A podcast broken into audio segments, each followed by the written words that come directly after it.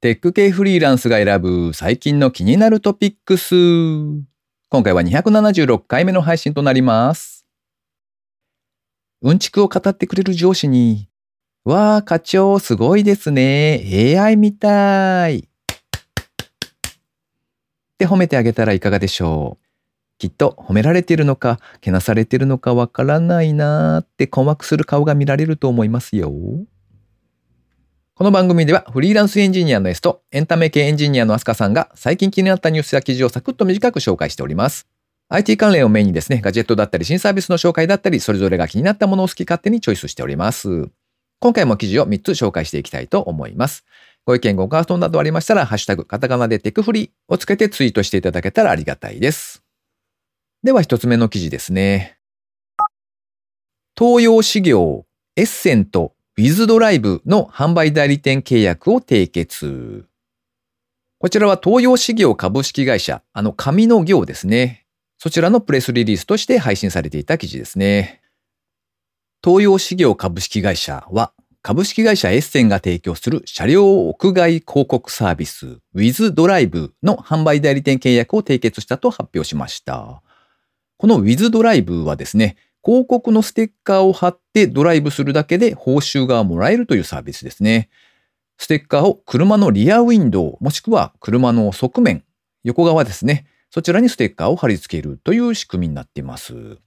このサービスは一般ユーザーも募集しておりまして、付与した報酬の総額はすでに100万円を突破しているとのことですね。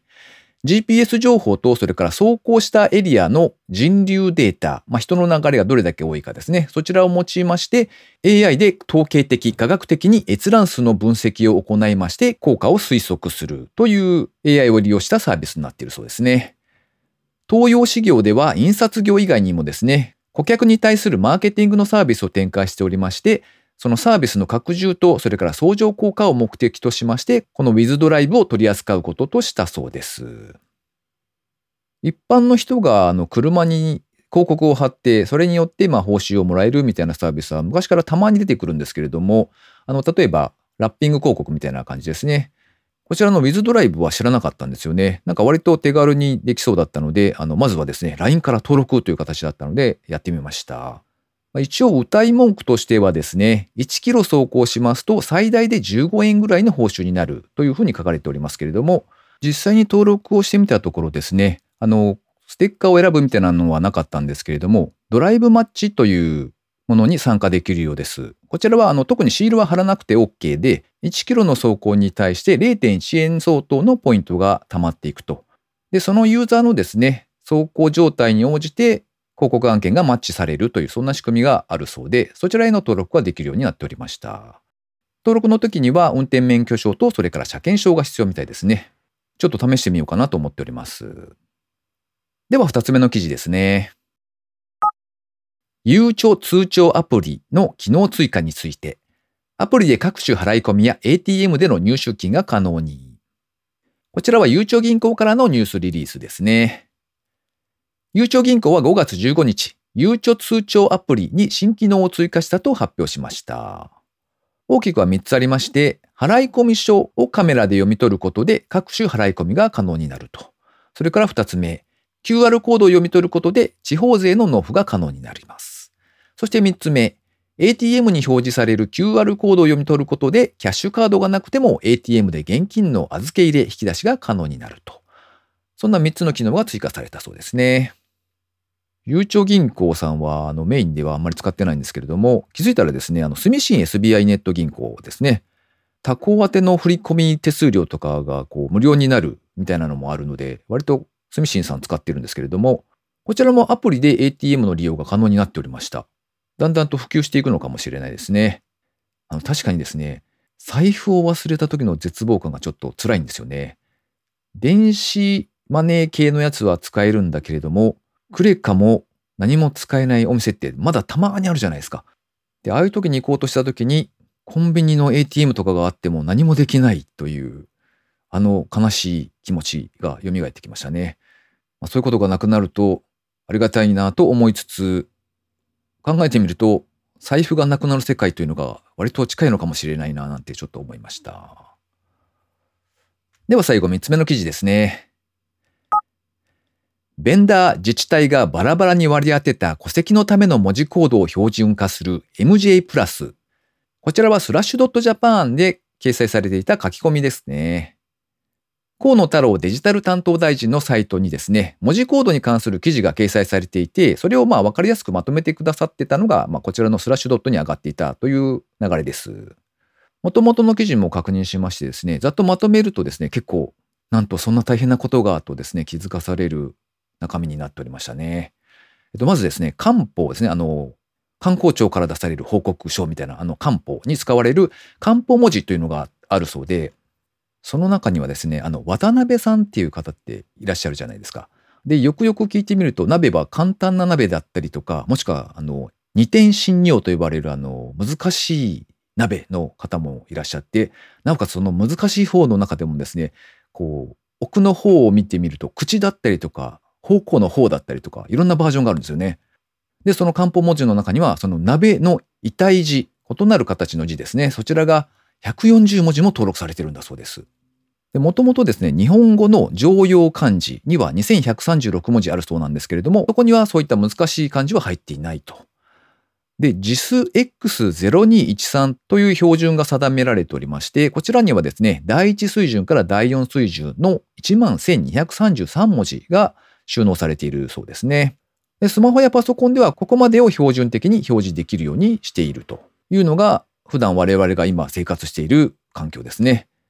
なんですけれども、戸籍で使っても良いとされている文字がですね、それをはるかに超えた少なくとも55,270文字あるそうです。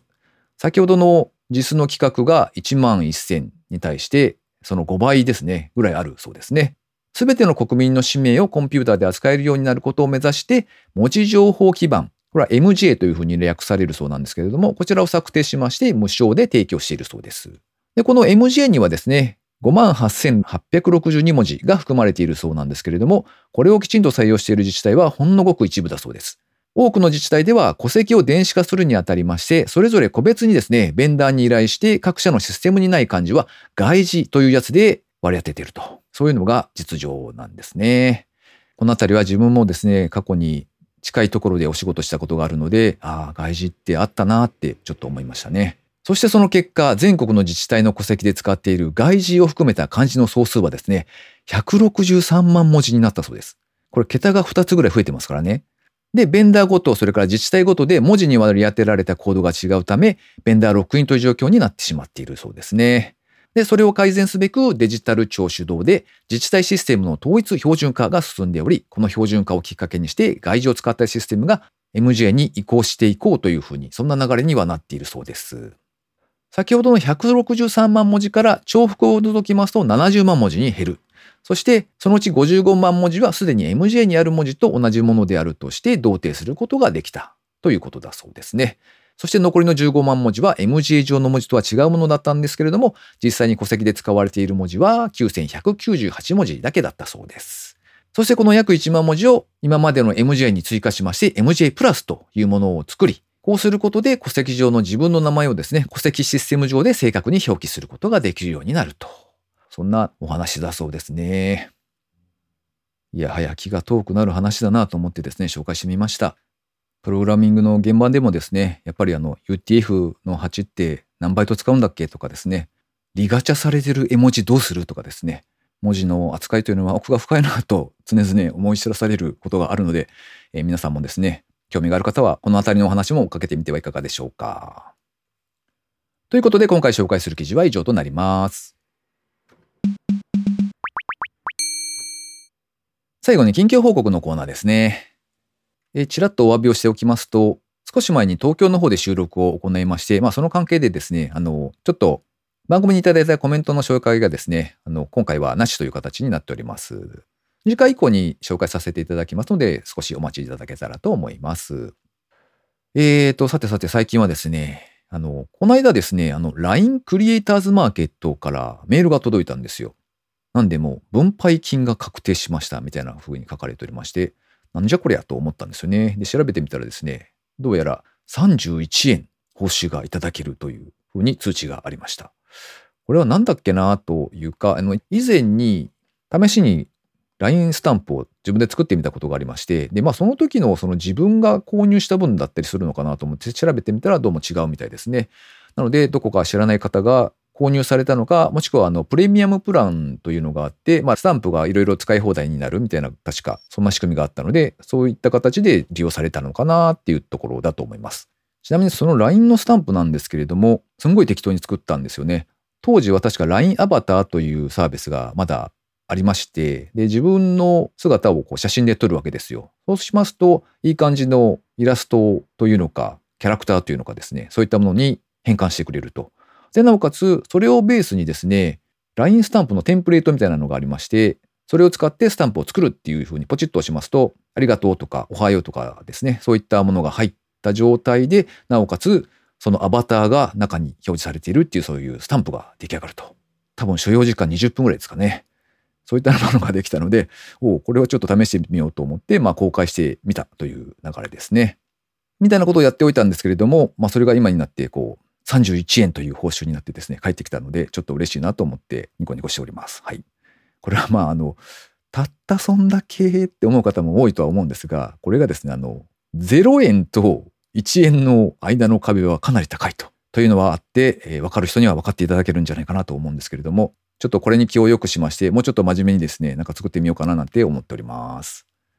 この番組へのご意見ご感想など絶賛募集中です。ツイッターにてハッシュタグ、カタカナでテクフリーをつけてつぶやいていただくか、ショーノートのリンクからですね、投稿フォームにてメッセージをお送りいただけたらありがたいです。スマホ用にポッドキャスト専用の無料アプリがありますので、そちらで登録とか購読とかフォローとかのボタンをポチッとしておいてやっていただけますと、毎回自動的に配信されるようになって便利です。え普段名古屋近辺に住んでいるんですけれども、なんともはや梅雨入りの報告がありまして、早いですね。なんて言ってる間に、6月も終わり頃になってですね、ああ、今年も半分終わっちゃう、みたいなことを言っている未来が見えております。できなかったことに目を向けるより、できたことに目を向けて頑張っていきましょう。ということで今週も最後までお聴きいただきありがとうございました。それではまた。